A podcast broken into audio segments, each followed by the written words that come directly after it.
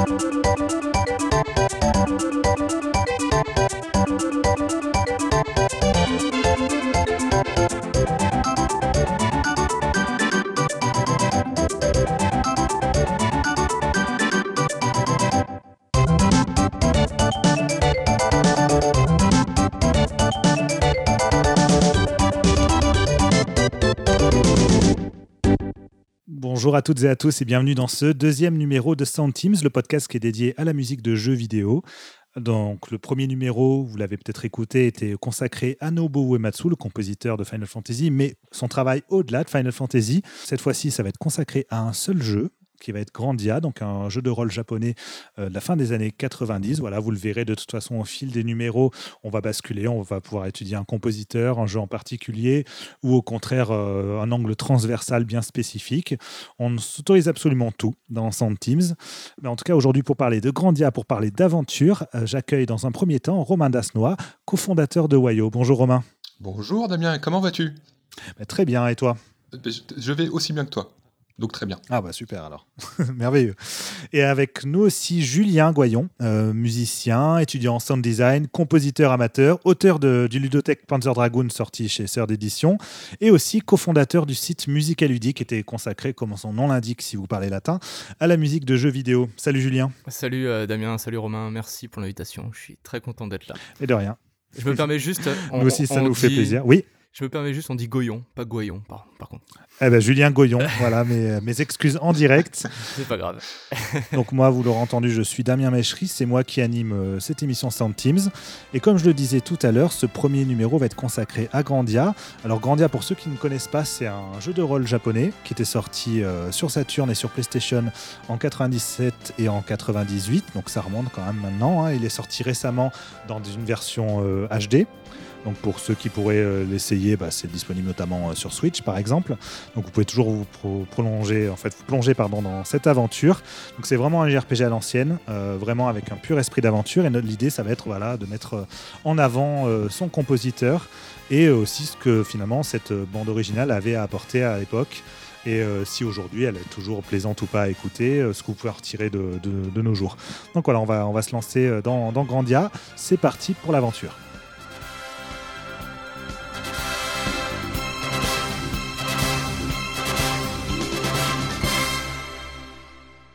Avant d'aller plus loin sur euh, le premier thème qui va être consacré justement au compositeur Noriyuki Iwadare, euh, l'idée va être bah, d'être sur la première rubrique qui est la contre-vérité. Et cette fois-ci, la contre-vérité, ça serait de se poser la question, mais je pense que Romain va être le mieux placé pour répondre. Est-ce qu'on pourrait considérer que Noriyuki Wadare est un compositeur mineur? Alors avant que tu me répondes, Romain, euh, pourquoi cette question? C'est qu'en fait, généralement, quand on cite les meilleurs compositeurs de, jeux de rôle japonais, euh, bon, on a beaucoup de noms qui reviennent bien souvent. Hein. On va avoir Uematsu, on va avoir euh, Mitsuda, Sakimoto, Amaozu et j'en passe mais c'est très rare que Iwadare fasse partie du lot. Alors, est-ce que ça veut dire que justement c'est un compositeur mineur ou est-ce que c'est euh, parce qu'il peut-être qu'il a euh, travaillé sur des jeux moins connus? Je ne sais pas. Quel est, quel est ton avis sur la question, Romain? Oui, c'est très vrai. Iwadare, c'est pas un nom qu'on cite quand on cite euh, les compositeurs de musique de jeux vidéo pour illustrer euh, ce, milieu. Euh, voilà. Et, même moi, peut-être par défaut, quand je dois citer euh, des compositeurs, c'est pas forcément le nom qui me vient le premier en tête, alors que je suis un fan. J'ai adoré beaucoup de jeux sur lesquels il a participé. Alors, il faut évidemment mettre il faut faire une différence entre est-ce que c'est un euh, compositeur majeur ou est-ce que c'est un compositeur euh, de, de jeux vidéo, de musique de jeux vidéo majeur? C'est deux choses qui sont finalement euh, différentes. Ouais, vrai. je, pense, voilà, je pense quand même qu'on peut dire qu'Iwadale est un compositeur de jeux vidéo relativement majeur parce qu'il a fait des jeux majeurs. Et je pense que tout tient à ça. Donc effectivement, il a fait il a fait euh, Phoenix Wright, il a fait Lunar, il a fait Grandia, il a fait Radiata Stories. Donc à des, euh, niveaux différents, euh, c'est des jeux qui ont marqué, qui ont marqué voilà, leur génération de consoles. Et musicalement également, il y a des choses vraiment euh, très important, euh, très important à, retenir.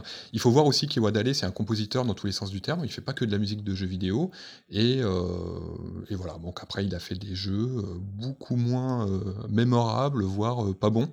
ce qui n'est pas forcément le cas de compositeurs comme Uematsu, qui lui était, avant d'être compositeur, sans dire trop de bêtises, il était salarié de chez Square. Il avait un rôle qui était au-delà de celui de compositeur.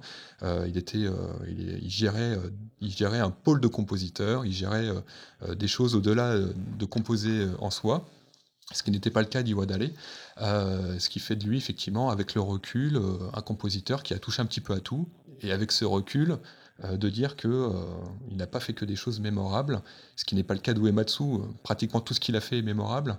Hmm. Donc c'est la différence qu'on peut, qu'on peut tenir entre les deux, du point de vue du jeu vidéo. Ok. Alors, si je peux me permettre de compléter un peu. Euh, oui, Julien. Pour répondre à ta question, euh, Damien. Euh, moi, je pense que si on se pose cette question, comme vous l'avez dit tous les deux, ça tient davantage du fait qu'il n'a pas eu l'occasion de travailler sur des licences, entre autres de JRPG, aussi populaires que certains de ses collègues. Euh, le dernier Grandia, par exemple, on va dire euh, canonique, ça date quand même de 2006 en Europe, euh, enfin pas en Europe, justement aux États-Unis, je veux dire, et ça date un petit peu, mine de rien, et on a tendance à rattacher l'aura d'un compositeur à l'aura des projets sur lesquels il travaille. C'est vrai. Mais Iwadare, si on regarde bien, c'est quelqu'un dont la carrière parle d'elle-même. Il compose, il arrange, il joue du clavier, et même plein d'autres instruments, on le verra sûrement plus tard dans l'émission.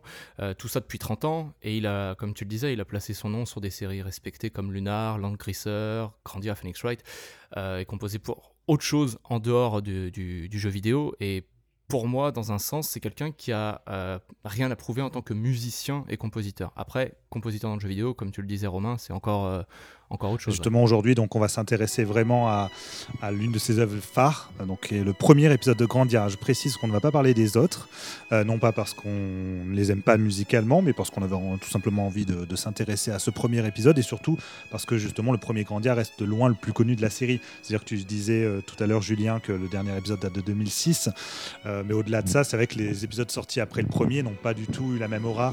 le premier reste en encore euh, culte pour de nombreuses personnes aujourd'hui. C'est un jeu qui a, qui a marqué. Le premier a été traduit en français aussi, alors que le 2... Le premier était sorti en France, et traduit en français, exactement. Alors que le 2, c'était pas le cas. Le 3 est pas sorti en Europe, et les spin-offs, euh, je suis pas sûr qu'ils soient sortis en Europe non plus, euh, les extrêmes et le online. non. Au-delà de ça, même si on sort du cadre français, c'est-à-dire que c'est même le enfin, la critique n'a jamais été particulièrement tendre envers les épisodes suivants de Grandia. C'est pas des jeux qui ont su marquer leur temps ou qui ont, contrairement au premier, qui avait voilà cette fraîcheur aussi, euh, cet esprit d'aventure mm. qui est euh, bah, qu'on n'a pas peut-être moins retrouvé dans les dans les épisodes suivants. Et en tout cas, on y reviendra de toute manière. Oui. Non, je disais, le premier, le premier Grandia, en plus, a bénéficié euh, tout simplement euh, d'un portage euh, international sur PlayStation. donc là, on parle plus de musique, etc. Mais au niveau de la stratégie de Sony avec la PlayStation et avec un titre comme Grandia, l'a mis vraiment sur le devant de la scène et mécaniquement, le jeu a eu le succès qu'il a eu, qui était mérité, mais aussi parce qu'il était au bon endroit au bon moment, j'ai envie de dire. Puis on est en 97. S'il était resté sur la Saturne, peut-être qu'effectivement, il aurait eu euh, un destin euh, tout autre euh, au-delà. Voilà, il aurait peut-être eu un, esprit culte comme aujourd'hui un jeu comme Panzer Dragoon Saga, par exemple. Mais effectivement, Julien en sait quelque chose. Hein. Mais c'est pas voilà, c'est pas un jeu qui, qui aura touché beaucoup de monde. Donc, donc, pour en revenir à Iwadare, puisque c'est la première partie de l'émission va se consacrer vraiment à ce compositeur. Romain, est-ce que tu pourrais peut-être nous parler brièvement de ta relation même vis-à-vis d'Iwadare? Parce que je crois que tu le connais depuis un certain temps. Il me semble même que c'était euh, toi qui avais participé à l'organisation de son concert à la Japan Expo il y a une dizaine d'années maintenant. Oui. comment, Tu, comment tu l'as rencontré? Comment tu en es venu à, voilà, bah, finalement, quelque part, à travailler, à collaborer avec, euh, avec ce compositeur? Alors en effet, ma première euh, rencontre avec euh, Iwadale, c'était pas euh, une vraie rencontre, c'était avec le jeu tout simplement avec Grandia que j'ai fait à son époque sur PlayStation. Alors c'est un, excellent souvenir car le jeu est, objectivement très bon. Et il y a quelque chose qui m'a touché avec la musique. c'est un, compositeur. on s'intéressait déjà beaucoup à la musique de jeux vidéo. Et sur Internet, voilà, j'ai cherché des informations. On n'avait pas de facilité comme aujourd'hui, on n'avait pas de, Google Trad. On avait peut-être des équivalents, mais euh, j'en ai pas le souvenir. Euh, et, j'avais fait des études de japonais. Donc j'avais rencontré euh, au Japon, après l'avoir contacté tout simplement, il m'avait gentiment répondu. Et ce qui m'avait frappé, c'est que bon, je l'ai rencontré au Japon, à Tokyo, mais il habite pas du tout à Tokyo. Il habite à, Matsumoto, qui est à 3 heures, 4 heures de voiture. Et il était venu spécialement pour moi. Donc c'était un petit peu gênant. Ah Mais euh, déjà, déjà, ça, c'était intéressant parce que euh, euh, bah, j'étais un fan comme un autre. Et puis, il s'était quand même déplacé pour venir me voir, etc. Il avait trouvé la démarche sympa. voilà, donc c'était c'était c'était rigolo. Il m'avait offert des CD. Enfin voilà, c'était on va dire une anecdote assez assez intéressante. Et un bon souvenir, oui. Ah, c'est un, bon, un excellent souvenir et c'est même l'un des meilleurs que j'ai. Puis j'imagine qu'en plus, lui, il devait pas avoir, forcément avoir beaucoup l'habitude de rencontrer des fans étrangers qui, bah, le contactent directement et qui essaient de le rencontrer en personne. On faisait partie des premiers, euh, je pense, sans prétention, euh, on n'était pas les, seuls, hein, nous, les, nous les fans français, mais à, faire ce, genre de démarche hmm. auprès de gens qui n'étaient pas euh, si populaire, pas, pas, populaire, mais euh, qui n'était pas si euh, sollicité que ça à cette époque-là. Les réseaux sociaux ont beaucoup changé la donne, ou, des, ou des événements internationaux comme les concerts Final Fantasy, parce qu'avant, Uematsu n'était pas spécialement euh, connu, euh, connu des fans. Euh, tous les, tous les fans des jeux ne connaissaient pas le nom des, compositeurs. Donc il était quelqu'un d'extrêmement gentil, extrêmement simple, et puis surtout quelqu'un de, très drôle. Et ce qui est, ce qui ce qui est marrant, c'est que avant de le rencontrer, pour moi, Iwadale, c'était quelqu'un de renfermé, euh, parce que sur les photos, on avait l'impression qu'il était un petit peu timide. Euh, il, ne participait pas à de très grands jeux à part euh, Grandia. donc moi, j'en avais déduit que c'était quelqu'un d'un peu introverti, qui n'avait pas réussi, entre guillemets, à faire son trou dans, la carrière, dans sa carrière de, compositeur de musique de jeux vidéo. Évidemment, tout ça, c'était des clichés, c'était une mauvaise lecture de ma part. c'est quelqu'un qui, on le verra sûrement un peu plus tard, était est très introduit dans le milieu, il connaît beaucoup de monde, il est très actif, il fait beaucoup de choses, arrangeur, compositeur, etc. Euh, donc voilà, mais c'était euh, ma première rencontre avec Iwadale. Et puis ensuite, effectivement, comme je travaillais à Japan Expo, euh, bah, on l'a fait venir, il a fait un concert avec son groupe, c'était il y a pile dix ans. Et, et, je sais que vous, y étiez, vous étiez tous là de mémoire, peut-être une fois, Damien, je ne sais plus. Voilà. Bon, c'est un, bon souvenir dans tous les sens du terme. Voilà, on était tous là, il était là. c'est l'une, et d'ailleurs, c'est l'un des premiers, voire le premier concert de musique de jeux vidéo avec un, compositeur japonais en France. Oui, c'est vrai. C'était une date, euh, une date, et je crois que j'en avais même parlé dans, dans mon livre sur, euh, sur la musique de jeu, il me semble, mm. justement pour, euh, pour marquer, marquer un peu le coup. donc, du coup, comment tu définirais, toi, déjà Iwadare en termes de personnalité, et ensuite en termes de personnalité musicale, Romain? Alors, la personnalité d'Iwadare, c'est quelqu'un, c'est un bout en train, il est tout le temps en train de, de rire, de sourire on, a parfois ce cliché qui se vérifie des Japonais qui sont un peu euh, renfermés, entre guillemets, euh, un peu introvertis. C'est évidemment un cliché euh, de manière globale, mais pour le coup, Iwadale, il expose totalement ce cliché-là. Il est vraiment à l'opposé de ce qu'on peut appeler quelqu'un de... De, taciturne. Et, du coup, ça se, ça s'entend dans sa musique. Ouais, j'allais le dire. Il y, a, des morceaux très rigolos, très burlesques dans la, ah la carrière d'Iwadare. Et, et, je pense qu'on peut pas composer ça euh, comme ça, sans, euh, sans, sans, avoir derrière euh, une certaine idée de, de, cette libération un petit peu d'esprit créative qui le caractérise. La seconde fois où je suis allé le voir au Japon, je suis allé chez lui, j'ai fait, j'ai fait la, chose inverse, j'ai fait l'effort d'aller dans sa campagne, une ville de Matsumoto, et, et puis il y, avait de la, il y avait de la musique qui passait dans les haut-parleurs. J'étais allé en été, donc pour ceux qui connaissent, en été au Japon, c'est les Matsuri, c'est des festivals, bon, il y en a toute l'année, mais surtout en été il y avait des musiques euh, d'un Matsuri qui passaient dans des haut-parleurs euh, de la ville de Matsumoto, et puis c'était musique de, de Matsuri euh, assez famille, familiale, etc. Donc c'était assez sympa. Et en fait, c'est lui qui composait. Ah ouais. pas, tout, mais une partie. Et, en fait, il est vraiment impliqué dans ce genre de, projet également, ce, qui, ce, qui, ce qui lui permet d'être à, à, la fois très éclectique du point de vue de, de, la composition, mais aussi des univers. Euh, et euh, sa personnalité joviale, de bout en train, euh, finalement, va se reconnaître dans tous ses choix de, de, musique et de collaboration, puisque je pense aussi qu'il fait des choix en fonction tout simplement de sa personnalité. il a fait des musiques profondes, hein, je ne suis pas en train de dire que c'est un compositeur de musique légère, parce qu'on on a, on a des albums dans, dans sa carrière, des albums solo notamment, qui sont vraiment très bien écrits, profonds au niveau de l'orchestration ou des arrangements on n'est pas sur euh, à chaque fois euh, des choses, des choses sautillantes. Mais on a même sur le premier Grandia, tout simplement. Hein. Oui, ah oui, oui, effectivement. Sur le premier Grandia, on a tout un panel d'émotions euh, mhm. qui, qui, reflète bien sa personnalité. Et finalement, on, en vient à ça. C'est un compositeur qui est à la fois pluriel et dans sa façon d'être, il, est, il est comme ça. Il est, C'est ce qui ressort un peu de ce qu'il dit aussi même en interview. Je sais qu'il, quand on lui pose souvent les questions, quelle musique vous influence, qu'est-ce qui vous influence en gros dans la vie, en gros j'ai l'impression qu'il répond un peu de tout. Quoi. C'est quelqu'un qui a l'air de, de, vouloir un peu absorber tout ce qui lui plaît, tout ce qui l'intéresse, sans se poser forcément de limites. Et, et c'est aussi ce qui, ce qui ressort peut-être aussi derrière dans sa personnalité musicale. C'est l'impression qu'il semble, qui semble donner. Quand j'étais chez lui, euh, il m'a euh, conduit en voiture. C'est des anecdotes un peu débiles. Et euh, il y avait des CD. Donc forcément, je regarde les CD dans sa voiture.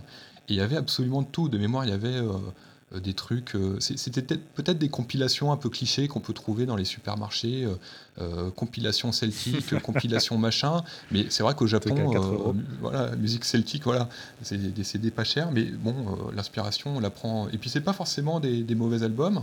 Et puis il y avait aussi un album de CD de chansons françaises, voilà. Donc c'était rigolo de voir ça dans sa voiture parce que finalement ça donne aussi euh, par, exemple, quand on a rencontré euh, Uematsu euh, chez lui, bah, il avait tous les albums d'Elton John encadrés sur un mur d'une pièce.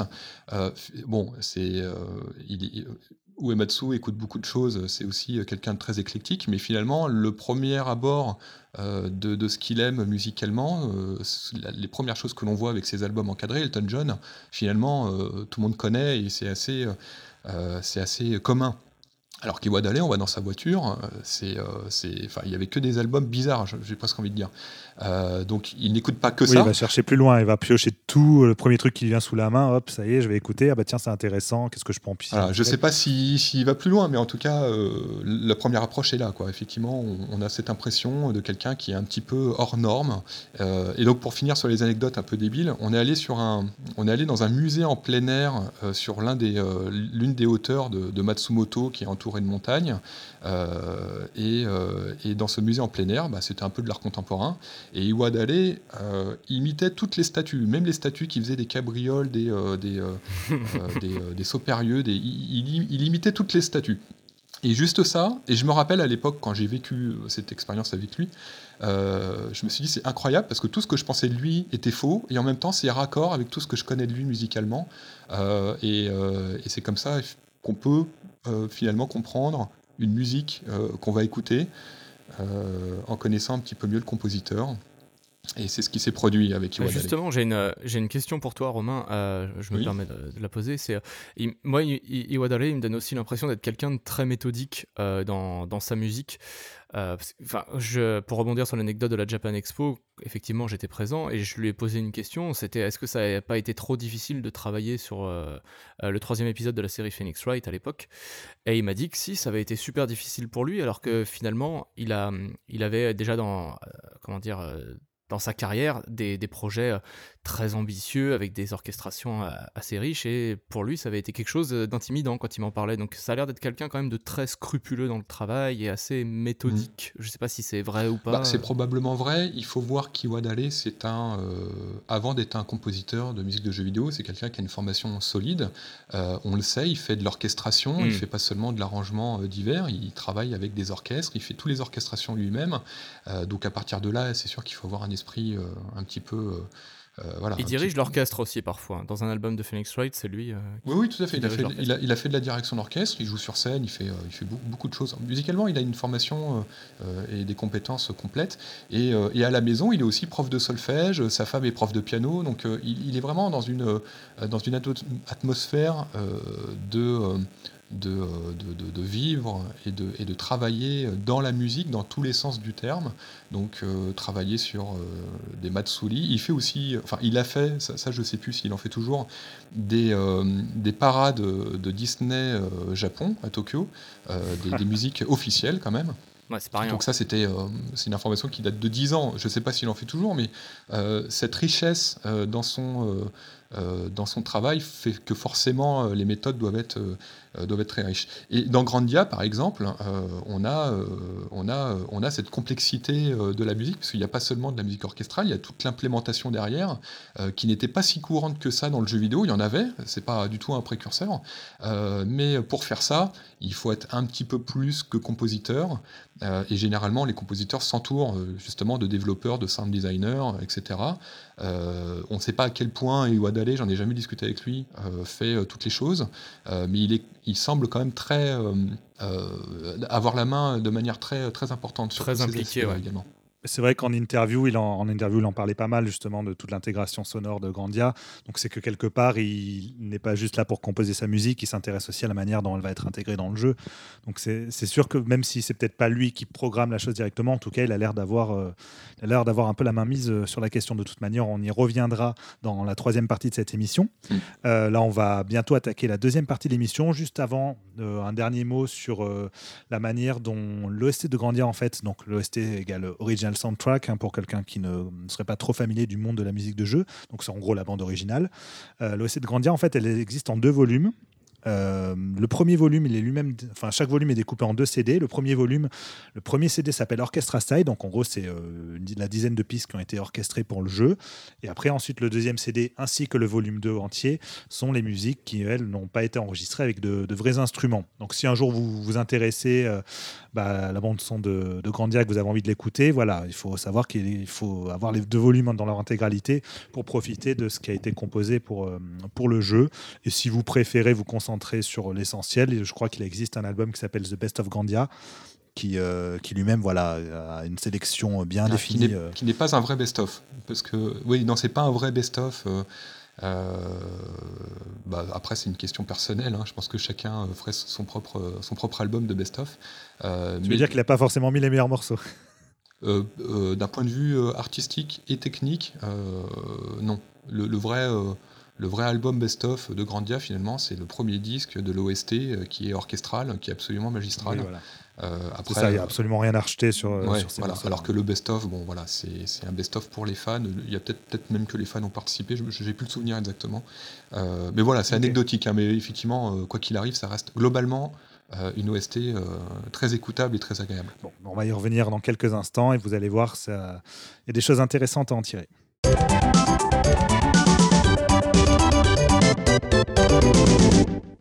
Avant d'attaquer plus en détail euh, l'analyse euh, de la bande-son de Grandia, il y a la rubrique que tout le monde attend, qui est la rubrique à la bouche. Et alors attention, vous êtes prêts pour, euh, oh, une grande musique mimée par mes soins. Ah C'est parti. Je suis pas venu, je suis pas venu pour rien alors. non, mais personne n'est venu pour rien. tam, tam, tam, tam, tam, tam.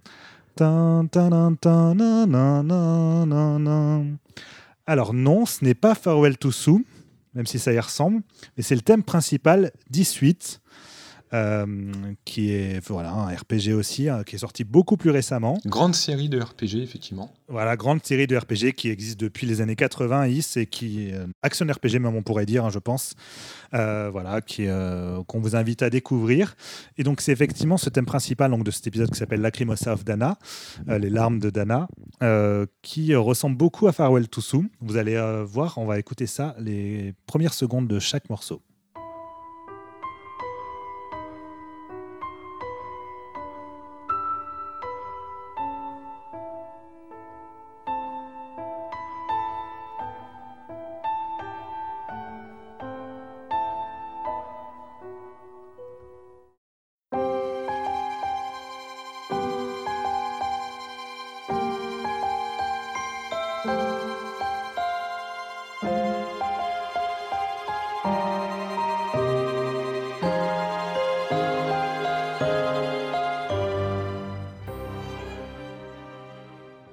Premier, c'était évidemment Farewell to et le deuxième, le thème principal de Lacrimosa of Dana. Donc je pense que vous aurez noté la ressemblance. Après, pour l'anecdote, en vrai, le thème de E-Suite ressemble beaucoup plus à Once Upon a December d'Anastasia, pour les fans de films d'animation de Don Bluth. Euh, et je crois que Romain, tu avais, euh, trouvé en fait des, des, références potentielles, en tout cas une influence euh, d'origine pour, pour ces morceaux. C'est toujours intéressant parce que euh, en ce qui concerne ce morceau, il évoque euh, à tout le monde quelque chose. Il y, a, un truc qui fait que ça nous évoque quelque chose. Euh, et quand on creuse dans les, dans les souvenirs de chacun, bah pour toi, ça venait d'Anastasia. Et quand tu m'en as parlé, parce que disons-le, on s'en est parlé récemment, évidemment, pour la préparation de ce podcast, il y, a beaucoup, y a beaucoup toujours de morceaux qu'on écoute, ça nous rappelle des choses. Donc je me suis un petit peu posé euh, sur euh, le thème dessous, j'ai pris un peu la mélodie. et puis tout de suite, ça m'a évoqué quelque chose, et j'ai eu beaucoup de mal à retrouver. Et puis en fait, ça venait de Mary Poppins. donc c'est le thème qui est associé au personnage de Bert, Mary Poppins, le film de Disney original. Donc c'est un petit Je peu peux le chanter si vous voulez. Euh, c'est euh, notamment le thème qui est repris dans Chum Cheminée. C'est ça. Fait Chum Cheminée, Chum Cheminée, Chum. Voilà, on aura le, euh, cœur, euh, le cœur pour l'émission. Oui, J'espère que vous admirez tout beau. ça. C'est très beau. en décalé. Et donc, euh, ce thème, euh, c'est pas un thème, c'est plus un motif, euh, c'est- même un- un- une suite de, de- notes en respectant une certaine harmonie. Donc après, on est dans les degrés d'harmonie, etc. Donc c'est pas ça se respecte pas forcément à la lettre, hein, de Is à, Grandia, à, Mary Poppins, mais on reconnaît quand même des... des articulations folkloriques. Et si on continue de creuser, Anastasia, c'est euh, c'est c'est quoi C'est russe, c'est de l'Europe de l'Est. Euh, Si on creuse un petit peu la musique euh, endémique euh, de cette culture, c'est la musique euh, euh, yiddish. Et, euh, voilà. Et, donc, je suis aussi tombé sur euh, un morceau euh, euh, classique euh, de la culture yiddish euh, qui reprend euh, cette structure. Maintenant, ça ne veut pas dire que le compositeur s'est inspiré de ça. Ça peut aussi dire que c'est euh, euh, dans, dans- sa tête, dans, sa, culture euh, euh, musicale, euh, et qu'il l'ait il sans forcément euh, s'en rendre compte, ce qui arrive très souvent. Euh, des fois, on entend euh, le mot plagiat, alors qu'en fait, euh, euh, soit c'est voulu, soit c'est comme ça, c'est inconscient. Mais c'est intéressant parce que euh, on voit qu'il y a quand même des racines euh, autres euh, que, juste, voilà, dit euh, le RPG japonais. Bon là, effectivement, en- quand on creuse, on tombe sur des références assez intéressantes et ça donne un peu plus de profondeur à tout ça parce que c'est un moment particulier, le départ de, de de l'équipe euh, dans Grandia. Très beau moment. Euh, Mhm. C'est un moment qui est même euh, un peu, un peu, un peu triste, même s'il n'y a rien de, de triste en soi. Euh, Oui, une certaine mélancolie. Et puis surtout, ça, ça contraste avec le ton très enjoué, très léger, de la, euh, très lumineux de l'aventure, Oui. très enthousiaste du, du personnage principal. Là, il y a une espèce de retour à la réalité, des, des limites de ce que peut faire un enfant, et euh, ça, Exactement. ça apporte tout de suite un contraste émotionnel dans, dans l'aventure, et musicalement aussi, du coup. C'est exactement ça. On est dans les thèmes de l'enfance. Euh, Grandia, c'est euh, une grande métaphore. Alors, il n'y a rien de, encore une fois, de, de très, euh, euh, de très original, puisque c'est quelque chose qu'on voit très régulièrement dans le RPG déjà, ou dans l'animation japonaise. Ouais. Mais voilà, on a un groupe d'enfants qui, part, qui partent dans une aventure extraordinaire. Et a un moment donné, cette réalité, elle revient. Il y a, il y a la petite Sue, qui est vraiment une gamine hein, dans, dans le jeu, qui, Ouais, ouais. euh, qui à un moment donné a, a envie de rentrer chez elle et de revoir ses parents. euh, et c'est touchant, voilà, c'est touchant. L'aventure, elle est dure à un moment donné. Ça, ça- ça- on part d'une grande aventure avec un, un grand orchestre et euh, ils, ils finissent par traverser euh, des endroits terribles, etc. Donc ça se retranscrit dans cette musique et le fait qu'elle ait consciemment ou inconsciemment des origines comme, comme celles que l'on a citées, euh, bah, c'est intéressant. Voilà, c'est très intéressant. Musicalement, il faut aussi euh, souligner le fait que les Japonaises sont quand même pas mal les champions de euh, l'appropriation culturelle, généralement. Quand ils s'emparent d'un sujet qui vient d'un autre pays que le leur, ils ont tout de suite une manière de, s'en imprégner et de le réinjecter dans leurs œuvres, et c'est toujours euh, intéressant. Vous parliez du Ematsu, par exemple, avec la, musique rock des années 70. Euh, on peut étendre ça à pas mal, euh, pas mal de choses, et je pense que le fait qu'Iwadare soit inspiré de la musique du monde pour Grandia, ça fait sens, étant donné que le jeu est un grand voyage à travers le monde. Exactement. C'est quelque chose qui revient de toute façon avec le, la pop culture japonaise en général. hein. C'est euh, une manière de, voilà, de, de récupérer des cultures étrangères et de, de se les approprier, de, les, de les twister un peu. Donc ça pourrait faire un sujet d'une émission complète. hein. D'ailleurs, à ce titre, il y a beaucoup de choses à dire sur ce point. Mais voilà, Farrell est effectivement un moment clé du jeu, un moment qui a marqué énormément de joueurs, donc pour sa mélancolie, pour justement effectivement le contraste qu'il apporte avec le, le ton joué de l'aventure. Et c'est aussi un des morceaux orchestrés de la bande-son. Euh, l'un des, euh, l'un des plus beaux morceaux, en tout cas l'un de- des plus appréciés. Oui. Pour rappel, donc justement, il y a, on disait, il y a une dizaine de pistes qui ont été euh, enregistrées avec de vrais instruments ou un orchestre. Et ce qui est intéressant, alors que c'est qu'à l'époque, c'était pas si euh, fréquent que ça en fait dans, dans le monde du, du jeu de rôle japonais en fait en général, même du jeu vidéo tout court. hein. Les bandes son avec orchestre, elles sont arrivées relativement tardivement. Mm. Alors si on remonte aux origines, origines, euh, il y avait déjà au tout début des années 90 euh, l'une des versions de Wizardry 5 qui était euh, composée pour, je crois que c'était la FM Towns, donc par Koei Tanaka, qui était vraiment l'une des premières bandes son orchestrées, entièrement orchestrées.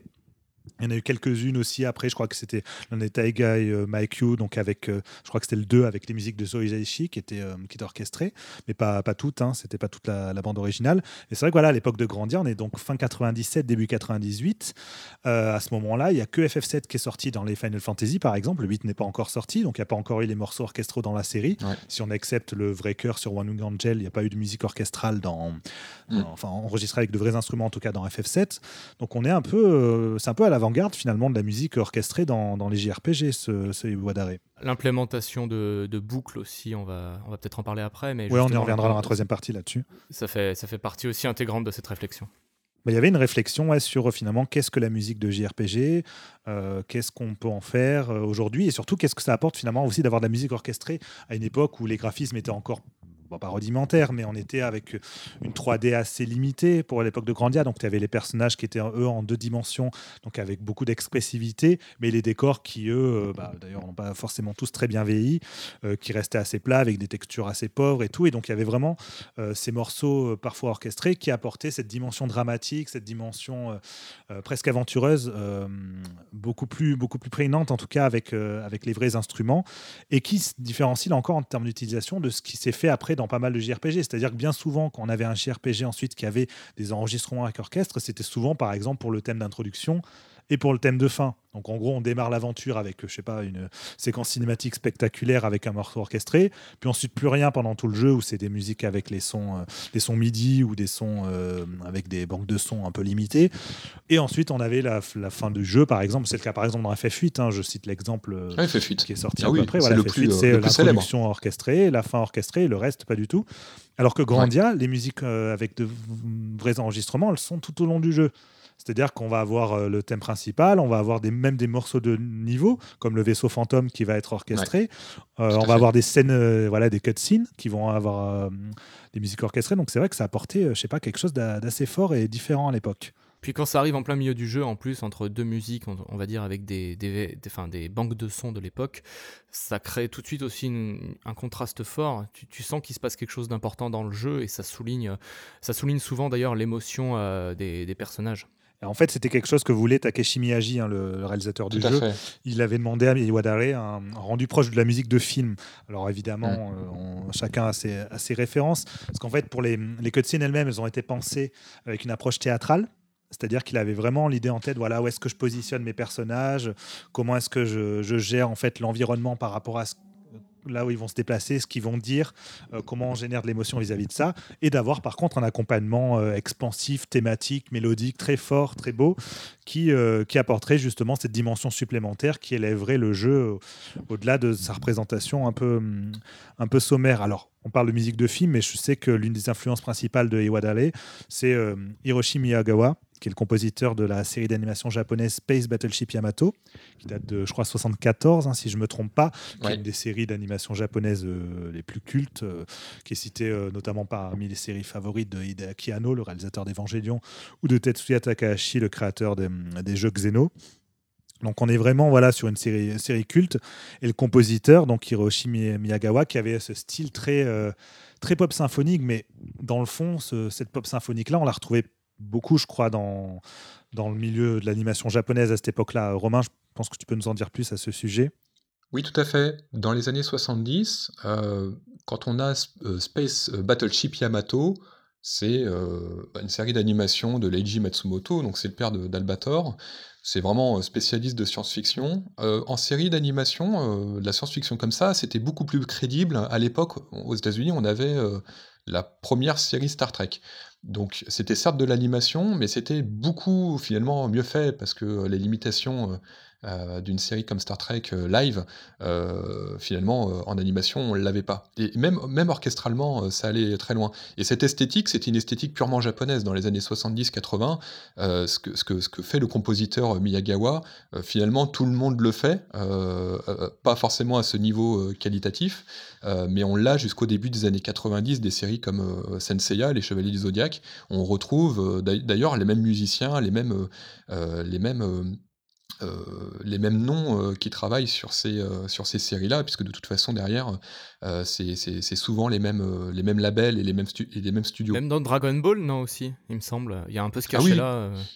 musicalement Il y a un peu ce cachet-là dans Dragon Ball. il y a moins d'ampleur symphonique, je trouve, dans Dragon Ball. On est plus sur non. Voilà, une instrumentation plus réduite. Oui, mais euh, dans le compositeur de Dragon Ball, qui s'appelle Shunsuke Kikuchi, lui a travaillé euh, sur des, des, choses qui sont euh, très proches de Yamato, euh, et il a également travaillé avec la soprano voilà, de, Yamato, qu'on entend, et qui est une soprano, Kazuko Kawashima, qui travaille sur plein, plein, plein de séries d'animation de cette époque-là. Sa voix est absolument omniprésente, et pour tous les, pour tous les, petits gamins japonais de cette génération-là, c'est-à-dire c'est pas, c'est pas tout à fait la génération d'Astro Boy des années 60, c'est la génération suivante, euh, eux, leur série euh, qui vont citer euh, de référence absolue, c'est Yamato, et au-delà de ça, l'esthétique musicale de cette époque, notamment avec la voix omniprésente de la soprano Kawashima, c'est une référence globale, musicale, euh, qui vont euh, évidemment euh, ancrer avec cette série extraordinaire qui est Space Battleship Yamato, mais qui, qui, va former finalement toute leur enfance sur 10, 20 ans. et ça se retrouve un petit peu effectivement dans Grandia, et pas seulement, tous les compositeurs de, de, cette époque qui ont grandi, comme nous, enfin comme nous, ça dépend de votre âge, mais on a grandi en regardant Club Dorothée par exemple, pour les gens qui ont un certain âge, ont cette référence commune, et ben là c'est pareil au Japon. Yamato c'est la référence commune, le compositeur Miyagawa et les autres compositeurs compositeurs comme Yoko, euh, euh, Yoko, Yokoyama, Seiji Yokokama, le compositeur de Senseiya, euh, par exemple, qui a travaillé sur des œuvres du même acabit avec la même soprano. Euh, ont euh, un petit peu uniformisé ce style, qui après évolue bien sûr dans les années 90, euh, mais qui est ancré intellectuellement dans, dans, tous les, dans tous les cerveaux des, petits japonais qui regardaient la télé. et c'est le cas d'Iwadale, parce qu'il en parle souvent, l'une de ses grandes influences, et on le retrouve d'ailleurs note pour note, hein, à un moment donné dans Grandia, ce qui est, ce qui est rigolo.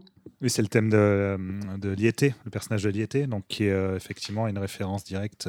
voilà, qui est un thème très un peu, un peu fantomatique, un petit peu, euh, c'est ça. Euh, voilà, un petit peu euh, éthéré, avec une voix.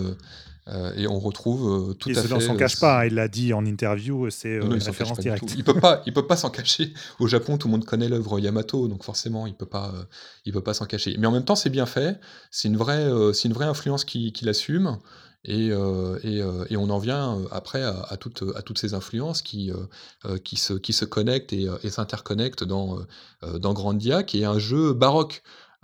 et il faut aussi mettre ça sur la volonté de Sega à cette, à cette époque de, de, pousser la technologie pour en faire quelque chose de bien supérieur à la concurrence. On savait que technologiquement, la Super Nintendo, en tout cas pour le son, était probablement était, était, pas supérieur à la Mega Drive. Parce que la Mega Drive de mémoire avait plus de voix pour les compositeurs, mais euh, le, système était euh, beaucoup mieux ficelé, d'ailleurs qui avait été conçu par Ken Kutaragi, qui euh, est devenu après le concepteur de la PlayStation et après le président de, Sony Interactive.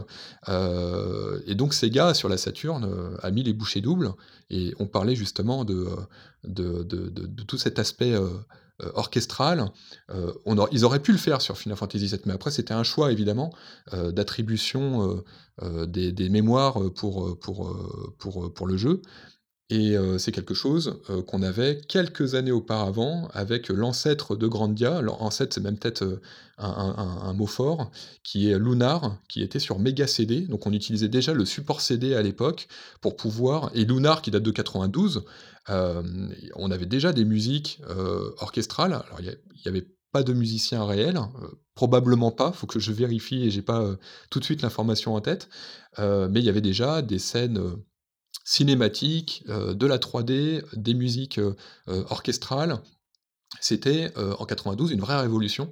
Il y avait pas beaucoup de jeux oui, qui. Il y avait envie en fait de faire quelque part une série d'animation en jeu vidéo. Finalement. Exactement. Et ça se ressent tout à fait dans Grandia, puisque Grandia, on a euh, des studios d'animation japonaises qui ont participé aux scènes cinématiques, comme euh, le studio Gonzo, euh, qui est mixé, on va dire, avec de la CGI. Donc on a de l'animation traditionnelle avec de l'image de synthèse.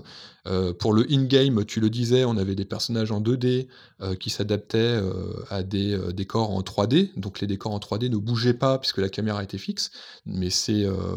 et on avait totalement l'inverse dans d'autres jeux, comme Final Fantasy VII, là c'était complètement l'inverse. C'était des décors en 2D 2D, euh, qui ont bien vieilli pour le coup, et puis des personnages en 3D qui s'adaptaient à la perspective si on s'éloignait ou se rapprochait d'une caméra qui, elle, était fixe. Euh, donc c'est bon après c'est une question de point de vue des, développeurs, mais on sent sur Grandia et sur les jeux Saturn cette, cette volonté euh, de, pour repousser un petit peu les limites, pas seulement techniques, mais aussi artistiques. Et musicalement, euh, c'est un florilège de style, il n'y a, pas, a pas de ligne directrice. Je pense même pas qu'ils se sont donné une ligne directrice euh, dans la banque de sons. Euh, ça passe vraiment du coq à l'âne, alors que c'est plutôt uniformisé, par exemple, bon, sur Final Fantasy, on cite Final Fantasy hein, parce que je pense que c'est une, référence commune à tous nos, nos, oui, puis à l'époque, surtout, voilà, tout le monde était encore sous le choc de FF7.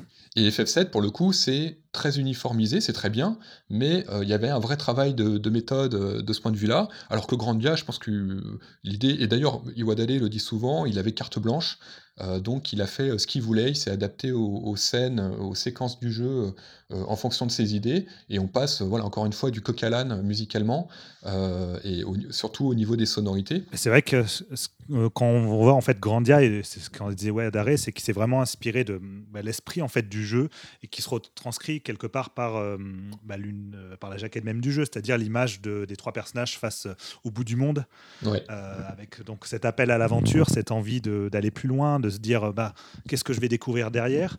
Et à cette fraîcheur, comme tu dis, qu'on retrouve dans, dans la bande-son. Alors, moi, je lui trouve qu'il y a un côté un côté presque jazzy en fait dans, dans la bande son très très pop symphonique on en parlait mais aussi qui va qui va aller ouais, au-delà même du jazzy, qui va aller piocher dans, dans, divers registres de la musique du monde. Enfin, il y a vraiment, vraiment une richesse, euh, voilà, une richesse sonore assez, euh, Complètement, assez intéressante. Non pas que tout soit parfaitement euh, riche en termes d'écriture, c'est-à-dire que la manière dont ça va pasticher la musique du monde, bon, bah, c'est pas. On, a déjà entendu mieux, je pense, ailleurs, mais c'est pas l'idée en fait. Je pense que c'est vraiment ce qui est intéressant, c'était ce sentiment de, liberté, de, fraîcheur, d'envie de de, de, pas enfin, pas se poser de limites quelque part et d'amener le, joueur à vivre cette aventure jusque dans les choix de sonorité, comme tu disais, Romain, puisqu'il y, euh, a ces envies en fait de piocher dans des sonorités un peu étranges, un peu euh, avec, des origines, des racines euh, qu'on n'a pas forcément l'habitude d'entendre. Euh, je sais que toi, par exemple, Julien, tu voulais nous parler du, du thème du village de Luc. Donc je sais pas ce que tu peux nous en dire. Exactement. Je voulais juste dire aussi, pour euh, aller dans le sens de ce que tu dis, par rapport au côté exotique des instruments, euh, on a par exemple de la voix humaine en plein milieu d'un village ou du didgeridoo. Oui. c'est à cette époque-là, en tout cas dans les JRPG japonais, c'est pas des instruments qu'on avait euh, l'habitude d'entendre et ça participait vraiment à la sensation de dépaysement et de grand voyage autour du monde. même si, comme tu le dis, des fois on n'est pas loin du, du pastiche et que toutes les pistes ne se valent pas entre guillemets. Il y a des pistes un peu moins intéressantes aussi dans, Grandia. Mais globalement, il y a quand même vraiment cette fraîcheur. Et par rapport au morceau Luke euh, Village, ce qui est euh, intéressant pour moi, c'est que euh, il y a vraiment cette espèce d'appropriation dont je parlais un peu plus tôt de la part de Iwadare. On note par exemple la présence d'un kalimba, qui est un instrument africain idiophone, qui est composé de petites lamelles en métal qui sont fixées sur un support en bois. Je pense que vous en avez déjà vu. Donc c'est la famille des kalimba ou des mbira. On note aussi la présence d'un sitar. Vous savez, c'est l'instrument indien à cordes pincées. Euh, il y a des percussions boisées aussi dans le morceau, euh, une flûte de pan, une guitare et des nappes de synthétiseurs très planantes derrière. Alors tout cet agrégat d'instruments, au final, ça compose une musique qui a une vraie identité propre et qui est personnellement une de mes préférées euh, et une des pistes de lieu qui m'a le plus marqué euh, dans l'aventure. Et je tenais à la mettre en avant parce que quand on pense à Grandia, on pense effectivement euh, aux pistes orchestrales, mais j'avais envie de me tourner vers cette, cette piste-là parce qu'on peut imaginer que ce rassemblement d'instruments exotiques constitue un, espèce de dépaysement à la fois léger et aérien et surtout avec quelque chose qui a une touche exotique pour un japonais. Et c'est aussi le cas pour nous français, parce que c'est pas forcément des, instruments qui sont propres à notre culture particulièrement. Et on peut imaginer que ça, pour Iwadare, ça participait à ce sentiment de voyage.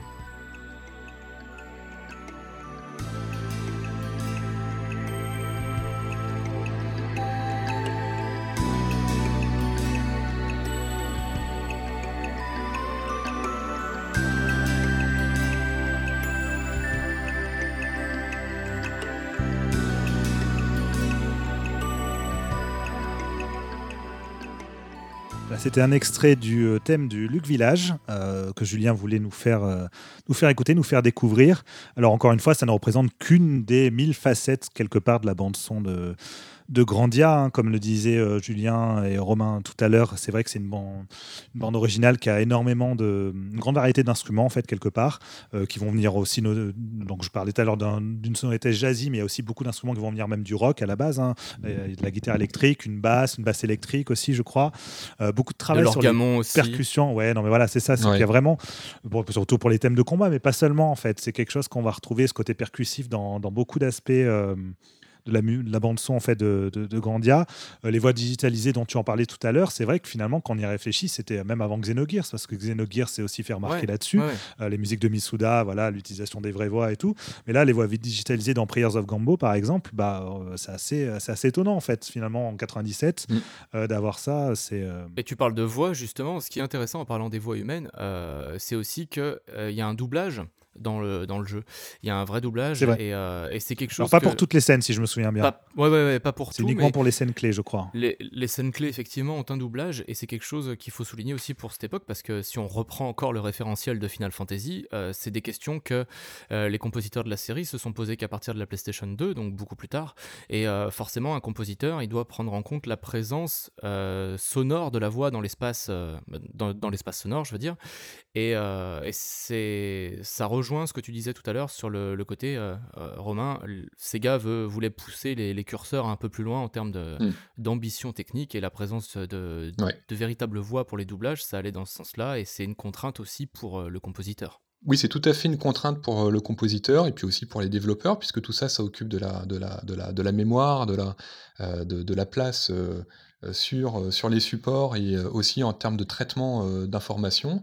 Euh, donc ces voix digitalisées dans Grandia qui sont ponctuelles, qui sont pas tout le long, ça a plusieurs années d'avance par exemple sur Final Fantasy. Je pense que Final Fantasy voulait aussi attendre euh, d'avoir euh, un véritable environnement pour le faire, euh, pour le faire très bien et pas juste par petites touches comme dans Grandia. Mais bon, malgré tout, Grandia l'a fait en premier et, euh, et c'est assez euh, saluable. J'ai une petite anecdote drôle euh, sur Grandia.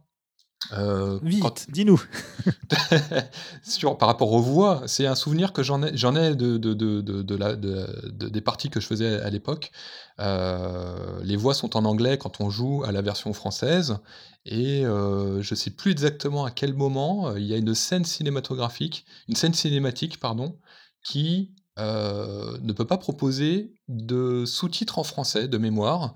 Et donc du coup, bah, ils ont mis une voix française. Et c'est la c'est le seul moment dans le jeu en version française C'est pas l'intro? ou la, vo- la voix anglaise, je pense pas que ça soit l'intro, je, je- je pense vraiment que c'est plus loin dans le jeu, euh, où à un moment donné, les voix anglaises, enfin il y a une voix euh, qui intervient en français, euh, ou, ou deux, mais ça dure pas longtemps, et ça dure qu'une minute ou deux dans tout le jeu, euh, où, où ils l'ont fait pour des raisons purement techniques. Donc c'est c'est très, c'est très drôle, c'est très étrange, c'est vraiment anecdotique. Mais euh, en tout cas, voilà, et on n'avait pas l'habitude d'avoir des voix dans des jeux, à part les jeux PC, évidemment.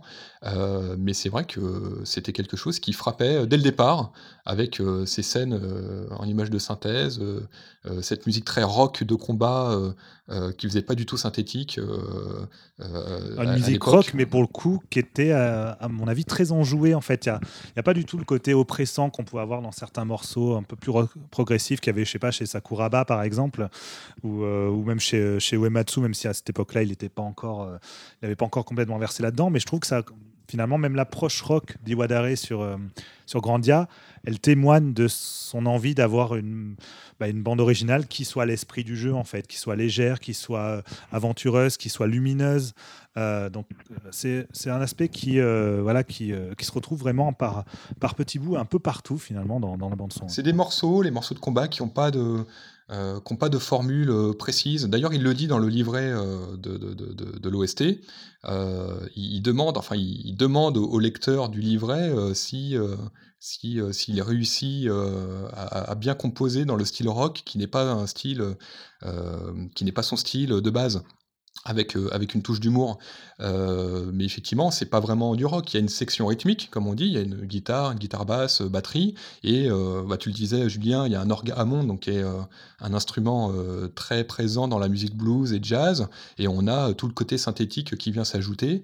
Et, finalement, c'est voilà, c'est très enjoué. On est dans une dans un bon bœuf entre musiciens. Ça fait presque improvisation d'ailleurs à certains moments. Oui. Alors qu'en fait, évidemment, c'est pas du tout improvisé. Il y a même plusieurs couches de musique. Techniquement, c'est assez complexe. Euh, mais c'est voilà, ça ressemble à rien d'autre. Et c'est très propre euh, finalement à Grandia, j'ai presque envie de dire, cette manière euh, de prendre la musique et puis, et puis de, la faire, de, la faire, de la faire danser de, cette façon-là. Et c'est des, des, morceaux qui sont vraiment très sympas à écouter en dehors du jeu. c'est pas tout le temps le cas dans, dans la musique de Grandia, c'est vrai, on l'a dit, c'est un, petit peu, c'est un petit peu inégal. Les musiques de combat, personnellement, je suis très très très fan. Et pour le coup, c'est ce qu'il fait sur scène quand il fait des concerts, quand il fait euh, une musique de combat euh, de Grandia, bah, ça passe super bien quoi. Avec un groupe, euh, c'est exactement aussi la musique fait pour scène. Ça, a l'air de se ressentir. Après, c'est ce qui a donné là aussi à sa bande son sur Grandia, il en parle en interview, c'est notamment les thèmes de village. Alors on a parlé de celui du village Luc par, enfin, par Julien, mais il y a aussi eu tout le travail qu'il a dû réaliser en fait sur le thème de la première ville du jeu, donc qui est la ville de Parme. Euh, il savait pas en fait comment l'aborder. Il se demandait mais comment est-ce que je vais euh, composer cette musique?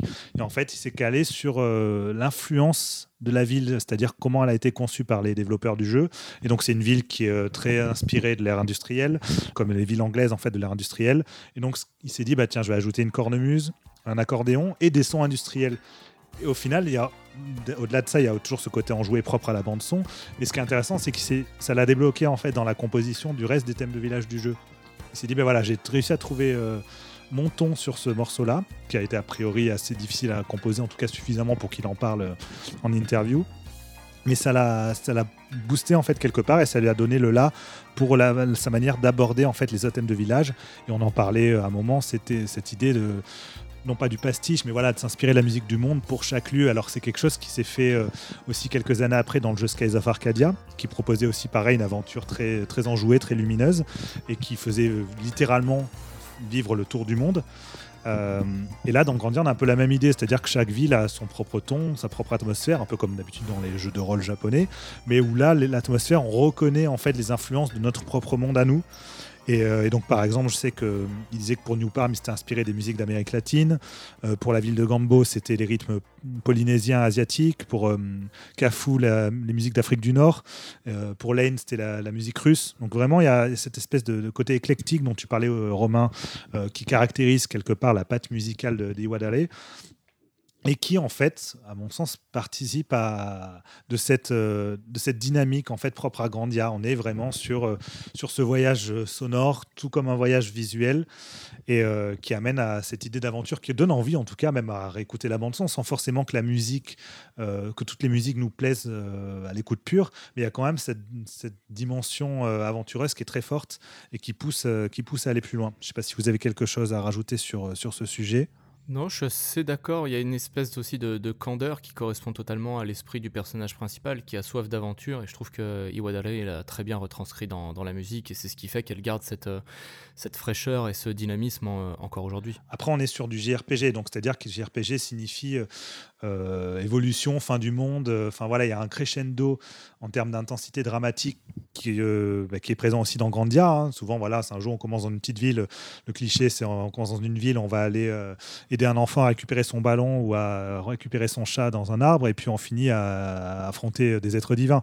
Et euh, malgré tout, malgré sa fraîcheur et sa légèreté, il y a la même chose dans Grandia. Et euh, je trouve ça intéressant l'approche qu'il a eu en fait pour les musiques de donjon.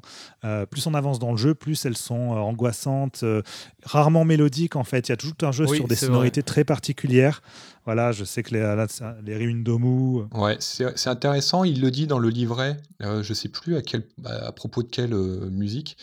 Euh, où il dit bon c'est pas terrible euh, enfin je sais plus exactement comment il le dit mais c'est assez drôle la manière dont, dont, dont, dont il raconte euh, comment, il, comment il ressent cette, cette composition en disant que ça ressemble un peu à une musique euh, d'illustration euh, quand on achète un, nouveau, une nouvelle banque de sons. Quoi. Ce qui est un peu un cliché. Quoi. quand vous achetez une banque de sons, il y a une musique qui, qui, illustre un petit peu l'instrument ou la banque en question. Et puis généralement, c'est pas super bien composé. C'est juste pour, pour donner un exemple de la sonorité. C'est comme un, un produit en, libre service, en libre démonstration quoi, dans, un, dans un magasin.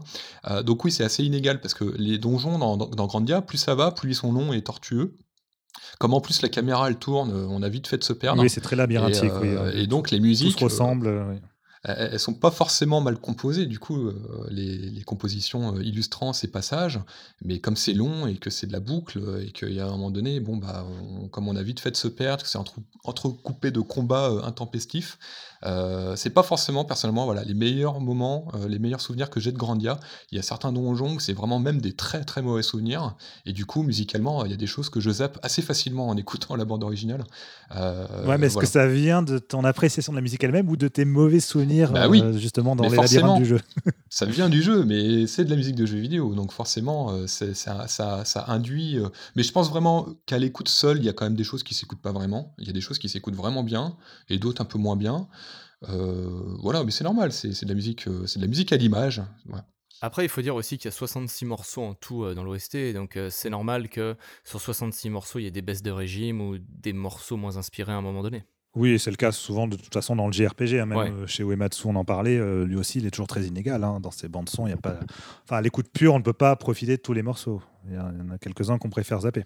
Et il faut voir que dans Grandia, on a aussi la grande majorité des morceaux sont construits. On a une intro, un milieu, une fin. C'est pas des boucles. Euh, généralement, les OST de Final Fantasy, enfin quand je dis généralement jusqu'à un certain point, euh, on prenait la boucle, on la répétait deux fois et on la mettait telle quelle sur le CD. Oui. C'est pas ce qu'il a fait sur Grandia. Sur Grandia, il a construit les morceaux, il les a repensés. On n'entend pas forcément la même chose qu'on entend euh, in-game. Et ça, c'est ça aussi, c'est quelque chose d'important. Justement, c'est très intéressant ce que tu dis parce que c'est le thème 3 de cette émission qui va être consacré à la manière dont la musique a été, euh, enfin la musique évolutive en fait, et la manière dont elle a été composée, donc à la fois comment on la retrouve sur l'OST, mais justement comment elle est utilisée dans le jeu, parce que tu l'as souligné à plusieurs reprises, Romain, ce n'est pas que de la musique, c'est de la musique de jeux vidéo. On va y revenir. Tout à fait. Avant de nous intéresser à la manière dont la musique de Grandia est utilisée et intégrée en fait dans le jeu lui-même, on va d'abord euh, finir avec la troisième rubrique, la troisième et dernière rubrique, qui est celle de la recommandation. Euh, je crois qu'on est tous d'accord en fait. Bon, vis-à-vis de Grandia, on vous a dit euh, ce qui est le plus intéressant à écouter, ça reste le premier CD, celui qui est orchestré. Mais si on sort du cadre des albums originaux, il y a l'album d'arrangement Vent, euh, de Grandia, euh, arrangé par Iwadare lui-même, qui nous semble être plutôt intéressant. Alors Romain, je ne sais pas ce que tu peux en dire. Ah bah avant, c'est euh, un album d'arrangement comme il en existe plein en musique de jeux vidéo, mais bon, il n'a pas cherché à arranger cette musique avec un grand orchestre ou avec un, avec un piano, un piano solo. Non, il, a pensé cette musique pour, pour être écouté un dimanche après-midi ensoleillé en famille. C'est vraiment un album très rafraîchissant. qui, il n'y a pas beaucoup de musiciens. on est sur presque de l'easy listening, ça s'écoute vraiment bien. c'est pas, c'est pas anxiogène comme peuvent l'être certains albums orchestraux. c'est de la musique de chambre la plupart du temps mais pas de la musique de chambre avec euh, cet a priori un petit peu euh, pompant, euh, pompeux comme on peut avoir, comme on peut en avoir l'idée. et puis par exemple, il y a le thème de combat qui est entièrement joué avec des cordes, donc c'est assez, c'est assez particulier. C'est très difficile à écrire ce type de musique. Effectivement, entièrement orchestré par par Iwadale en personne.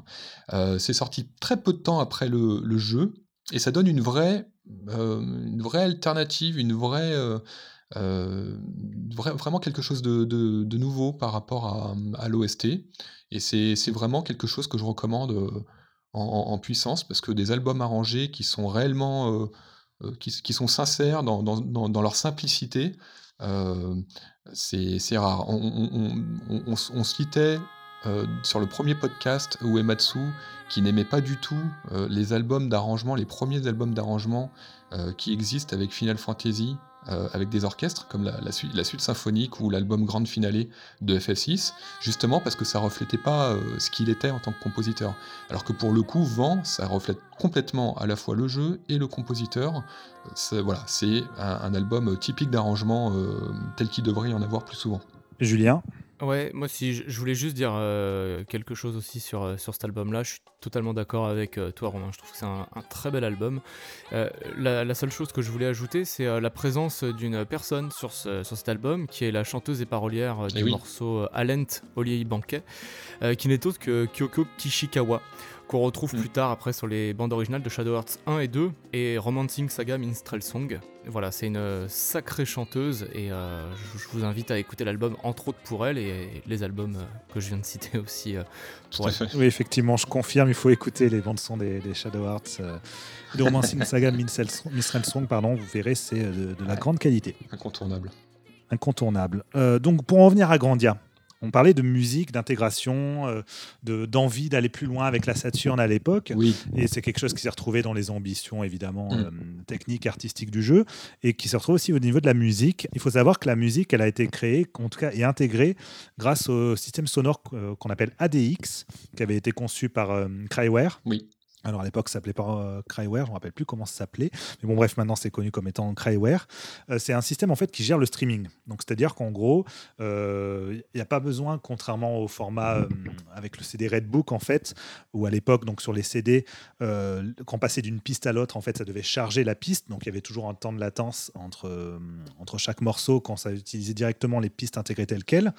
le streaming, c'est quelque chose qui permet de fluidifier ça.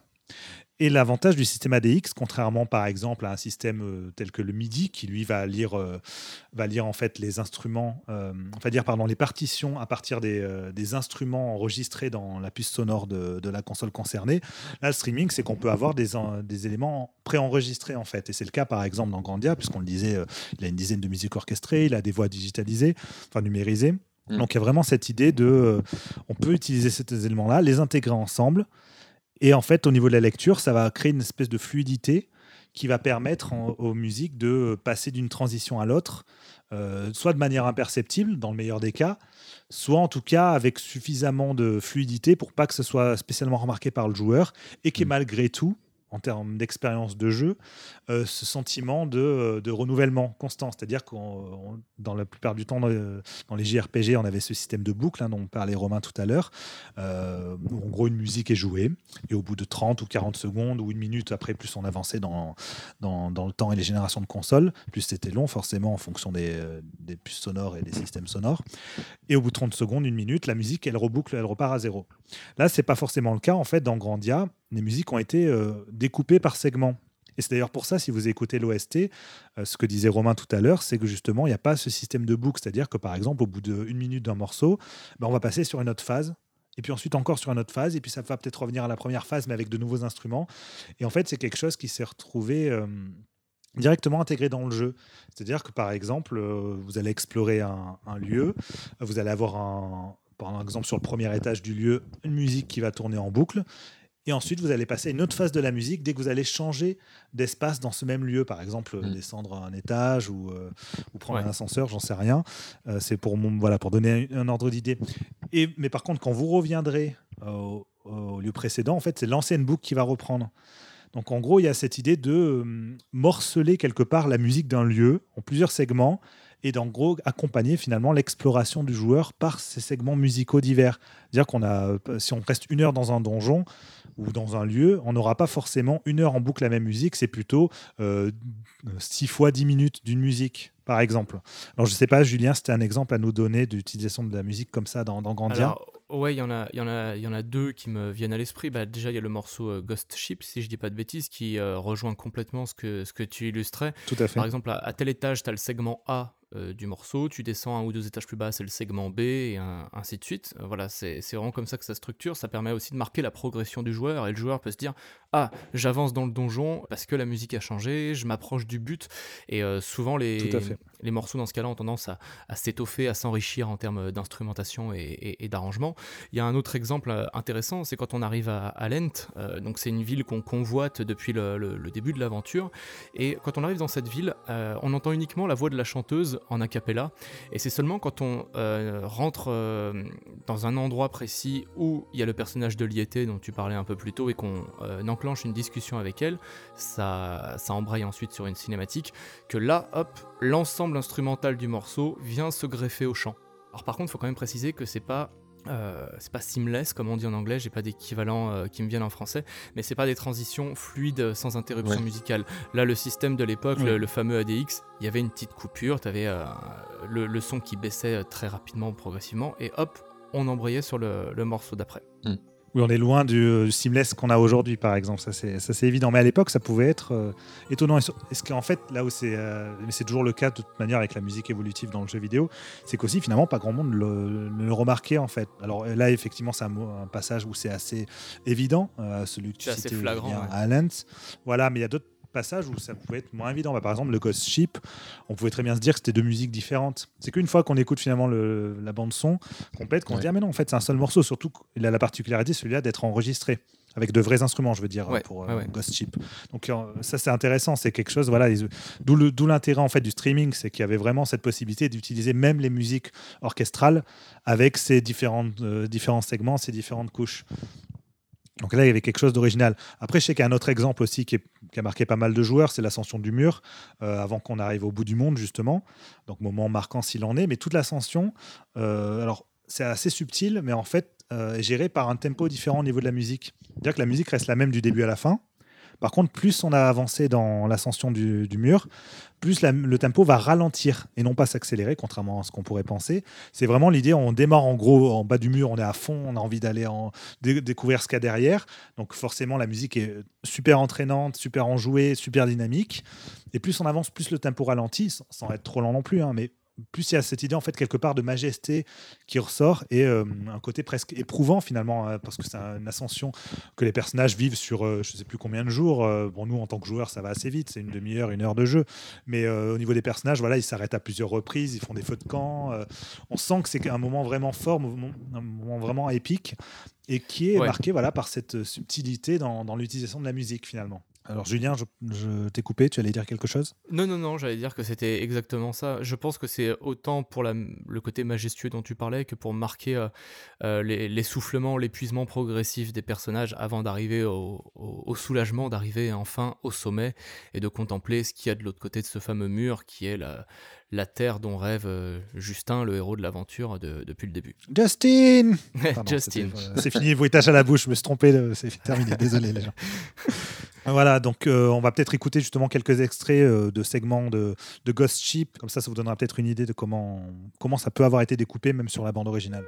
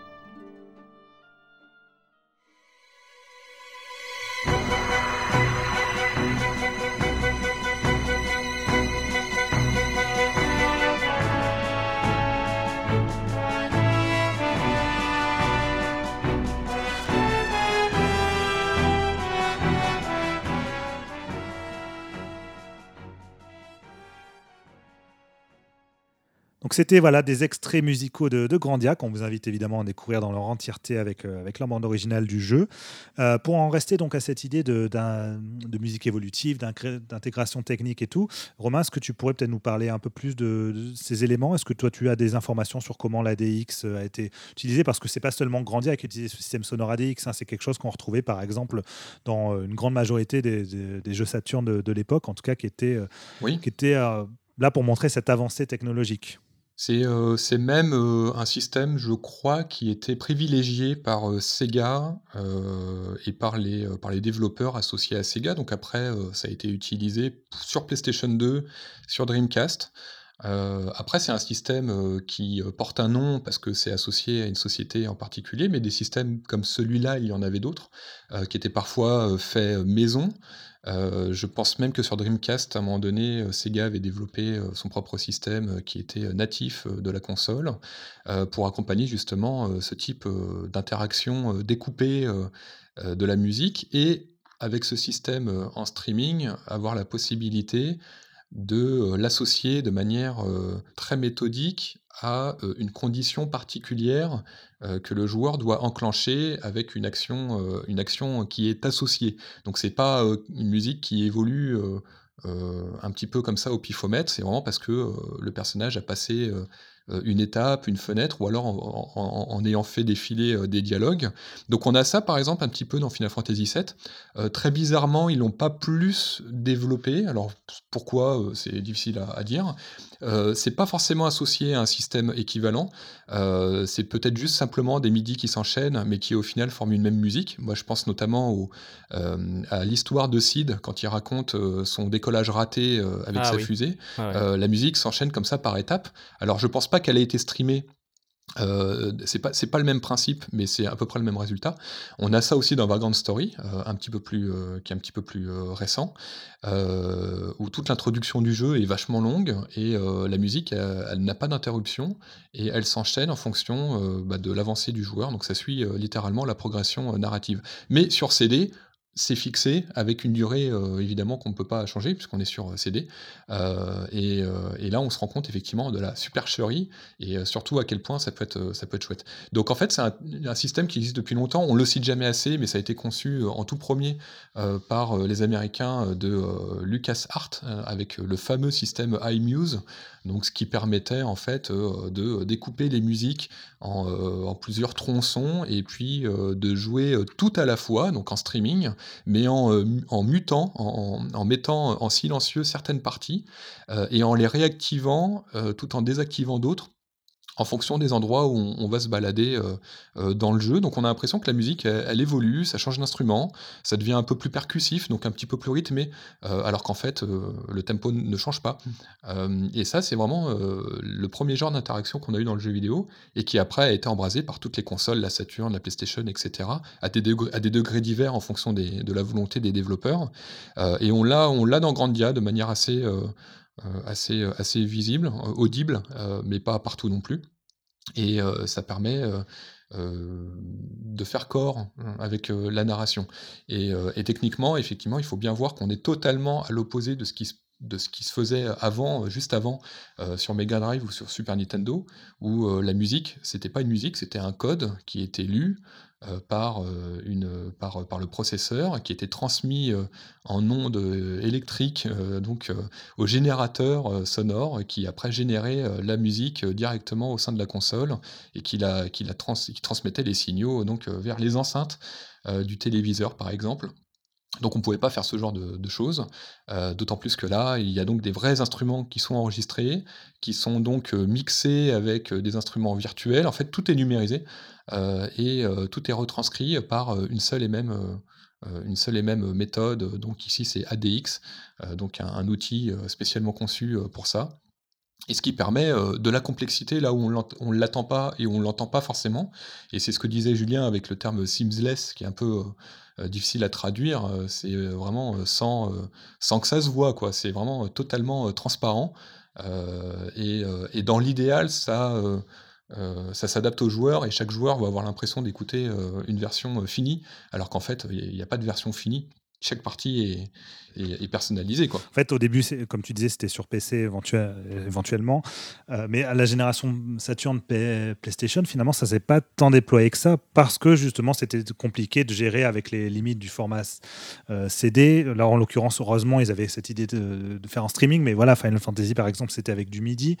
On était sur une démarche un peu différente. Et ce qui est très rigolo, c'est qu'aujourd'hui, alors plus aucun problème avec les consoles ou les PC actuels pour faire euh, de la musique euh, dynamique, euh, de la musique adaptative en fait, qui va vraiment scaler, changer de couche en temps réel en fonction de, des événements et de ce que va faire le joueur. Et pourtant, le JRPG, et là c'est un peu du teasing, on y reviendra dans une autre émission, lui il reste un peu cantonné à certains, aspects en fait de, de son utilisation musicale qui, avait, qui date en fait depuis ses débuts, parce que là Grandia on en parle, ça fait quand même plus de 20 ans qu'il est sorti. Mm. Et c'est amusant de voir qu'aujourd'hui, il y a toujours des JRPG qui sortent où la musique continue d'être en boucle. Alors maintenant, euh, les boucles se font au bout de 4-5 minutes, donc ça peut être beaucoup plus long. Mais il y a toujours cette idée de presque tapis sonore euh, musical euh, en, continu. il n'y a pas tellement cette idée de, voilà, de, gestion en temps réel de la musique, de gestion évolutive. On va la retrouver par contre chez le remake de Final Fantasy VII, par exemple, où là, c'est quelque chose qui est assez constant sur tout le jeu.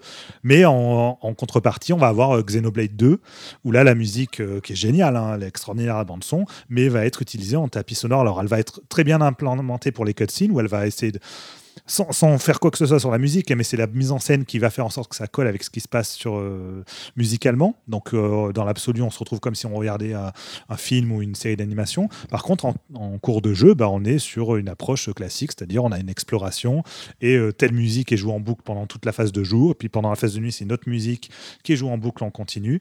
Et c'est assez amusant de voir que finalement, le JRPG, n'a pas tant évolué que ça en plus de 20 ans sur, sur ses codes musicaux. Je pense que ça s'explique euh, à cause de la charge de travail que ça représenterait aussi pour les compositeurs euh, de faire ça de, de, A à Z. Là, tu parles de FF7 Remake et de Xenoblade 2, c'est deux bons exemples qui ont fait chacun leur choix, mais euh, sur FF7 Remake, il faut voir le nombre de compositeurs qu'il y a à cause de cette contrainte-là. Voilà, et de, compositeurs et d'arrangeurs, oui, oui, ils, sont, une dizaine à avoir travaillé sur la partie sonore. La, bande son, elle fait plus de 7 CD. Enfin, ils ont, il y a eu un travail monstrueux sur plusieurs, plusieurs mois, plusieurs années pour arriver à ce niveau-là. Donc c'est évident que c'est vrai que les JRPG sont des aventures immenses qui durent plusieurs dizaines d'heures, qui nécessitent beaucoup de morceaux différents.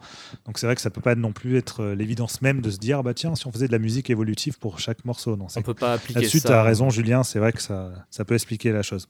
Le Japon, c'est un pays qui est très, euh, qui est très codifié. Je parle de la pop culture. c'est tous les pays sont codifiés à leur façon, mais au niveau de la pop culture, euh, les gens ont des repères et ils veulent pas forcément perdre ces repères si facilement, que ce soit des choses qui sont très euh, très identifiables, euh, euh, mais aussi des choses qui sont plus au niveau de l'esthétique globale.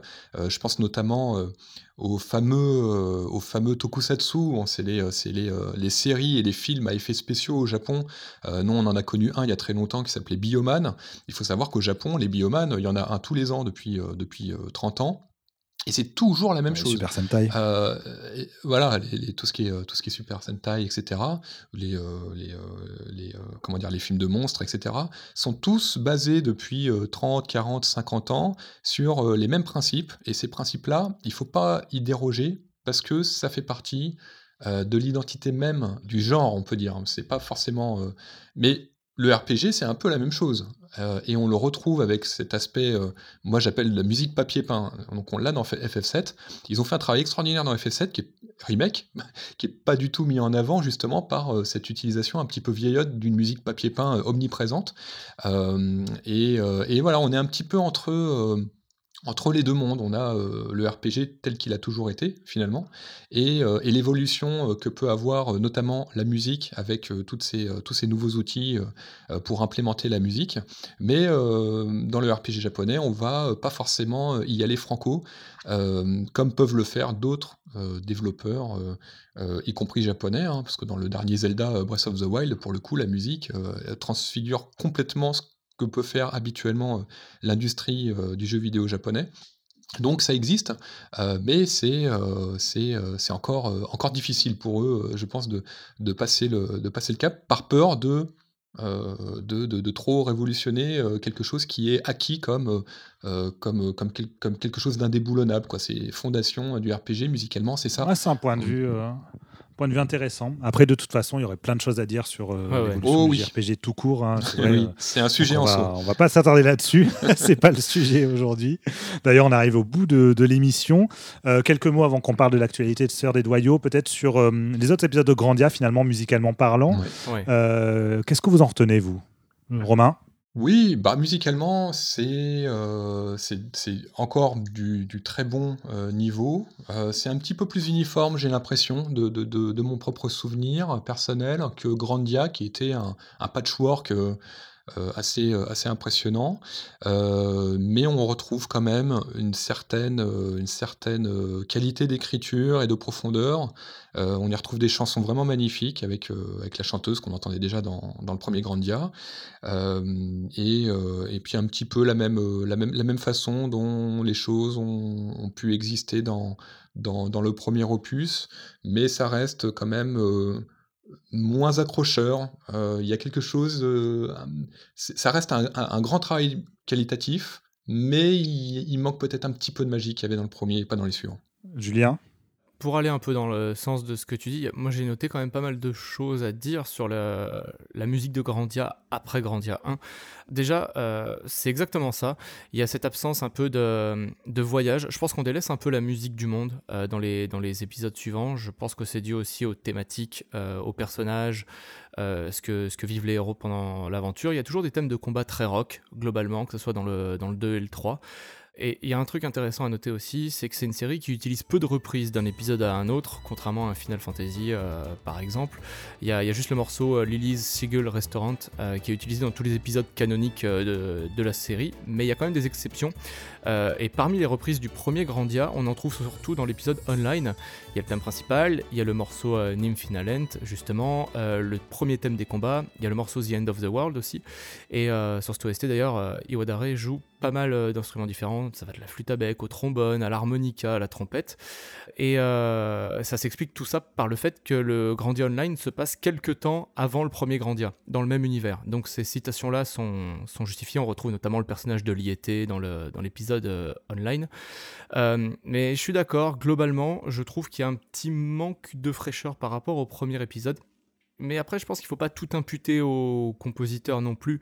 Ça peut venir euh, de la direction donnée par les têtes pensantes euh, du, projet en eux-mêmes, le ton des, euh, des jeux en eux-mêmes, et aussi même sur les pistes orchestrales, parce qu'il y en a pas mal dans, Grandia après, surtout dans le 3. On délaisse vraiment l'influence de Space Battleship Yamato. Et même, je trouve que globalement, la série a une approche beaucoup plus sobre euh, par la suite, euh, beaucoup plus, plus raisonnable, plus orchestral aussi, et on, délaisse un peu ce côté patchwork, comme tu disais Romain, cette espèce de folie qui va aller un peu dans, tous les sens du, premier Grandia pour avoir des OST un peu plus uniformes et euh, cohérentes avec les standards de, leurs époques après.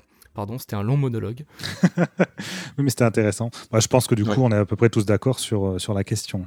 Romain, je ne sais pas si tu voulais ajouter quelque chose. Non, c'est ça, voilà, moi j'ai tout dit. C'est euh, des jeux que je connais moins bien que Grandia. C'est un jeu euh, un peu comme, euh, les, Final Fantasy d'une certaine époque qu'on a fait plusieurs fois. Donc il y a un affect, on ne peut pas aller contre. C'est de la musique de jeux vidéo, il faut aussi le voir comme ça. Il y a une direction particulière qui n'est pas, qui n'était pas nécessairement la même que le, premier opus. Et globalement, voilà, c'est un petit peu moins, un petit peu moins enchanteur, mais strictement musicalement, et ça je veux continuer à le souligner, ça reste un très très bon travail, des très bonnes OST, et les gens qui connaissent pas les jeux, ni le premier ni les suivants, euh, à l'écoute pure, je pense qu'ils trouveront une satisfaction euh, similaire. Oui, je suis d'accord. Eh bien, merci Romain et Julien. On va terminer rapidement sur l'actualité de Sœur des Wayaux. Euh, je commence avec l'actualité de Sœur d'édition. Euh, donc nous, on va sortir au mois de juin deux ouvrages, euh, la saga GTA par Mathieu Lalarte et la saga Red Dead par, attention, Romain Danois. Mais c'est qui ce mec Qui est donc... mais qui est-il? Voilà, qui est le même Romain en fait que vous avez entendu depuis tout à l'heure. Qui dit des bêtises On vous invite grandement à découvrir ces deux ouvrages. Ça va être difficile de le livre. de morceaux très intéressants. Pardon tu disais, Romain bah, J'ai dit des bêtises pendant une heure et demie, donc ça va être difficile de, de, vendre le livre. peu importe. voilà, si vous n'avez pas envie d'acheter le livre après avoir écouté Romain, c'est normal. Non, mais voilà, il y a de la qualité. Vous allez voir, c'est super intéressant sur euh, non seulement l'histoire même des jeux de Rockstar, mais aussi sur l'histoire de l'Amérique elle-même, sur, sur le cinéma. Enfin voilà, il y a beaucoup à creuser sur ces deux sujets-là. Donc, euh, et puis on s'est fait vraiment plaisir aussi sur les couvertures. Vous allez voir les deux couvertures classiques ah qui se répondent entre elles, qui sont des hommages euh, à des affiches de films. Enfin voilà, il y a, il y a tout, un, tout un jeu là-dessus. Il y a un coffret aussi qui regroupe les deux ouvrages dans leur édition First Print. Donc on vous invite à découvrir ça, même si on le sait, hein, ça n'a absolument rien à voir avec le domaine du JRPG avec lequel on vient de passer ensemble pendant, euh, pendant 1h30. Et je vais laisser la parole à Romain pour me parler de l'actualité de Wayo Records, qui là par contre a a priori un lien avec Grandia. Ah bah on est totalement dedans. C'est une coïncidence, euh, j'ai presque envie de dire. Donc il y a 10 ans, euh, Noriyuki Wadale venait à Japan Expo. Euh, euh, sous euh, mon humble impulsion. Il, aurait dû venir cette année, euh, donc une information top secrète, mais je m'en fous de la révéler. Mais bon, malheureusement, l'événement a été annulé. et, et c'était le bon moment pour nous, en tant que label et en tant que passionnés de cette licence. On a fait Skies of Arcadia l'année dernière, et donc on va faire exactement la même chose avec Grandia. Donc on est très fiers et heureux. Donc au format CD, qui est introuvable aujourd'hui, et le format vinyle, donc qui est totalement inédit sur Grandia. L'OST complète, plus l'album d'arrangement Vent, dont on a parlé, donc un coffret 5 CD et un coffret 3 vinyles. Euh, pour accompagner euh, donc un petit peu euh, l'anniversaire du, jeu. Donc il ne fait pas du tout d'anniversaire particulier, hein, désolé. Mais voilà, c'est une grande OST qui était introuvable, y compris au Japon. Moi je l'ai trouvé, il m'a coûté une fortune quand j'étais allé dans un book-off ou je sais plus, euh, il y a longtemps. Euh, donc, euh, et on connaît très très bien Monsieur Iwadale, comme vous le savez. Donc il y a du sens dans ce que l'on fait, et c'est encore le cas maintenant. Donc voilà, au, moment où vous écoutez ces, mots, je pense que tout a été déjà annoncé. Donc vous n'avez plus qu'à vous renseigner voilà, sur nos réseaux et notre site Wayo Records. Bon, bah, c'est plus trop pratique du coup. Ça nous a permis, voilà, on avait des recommandations qu'on a faites tout au long de, de l'émission et finalement il n'y a plus qu'à acheter tout ça chez Wire Records. Si ça, c'est pas merveilleux, hein, n'est-ce pas, Romain? Bon, on va finir euh, sur une musique hein, euh, complète, évidemment, euh, de Grandia. Ça va être The Edge of the World, la musique donc, qui accompagne l'arrivée au bout du monde. Merci, Romain, de nous avoir accompagnés. Merci, Damien. Merci, Julien, aussi, de nous avoir accompagnés pendant cette émission. Avec plaisir. Voilà, on espère vous revoir très bientôt. De toute façon, comme d'habitude, on a une parution tous les deux mois. Donc, dans deux mois, on aura un nouveau sujet. On vous promet que ce sera aussi euh, très intéressant. Enfin, en tout cas, on l'espère. Et euh, maintenant, je vous laisse en musique.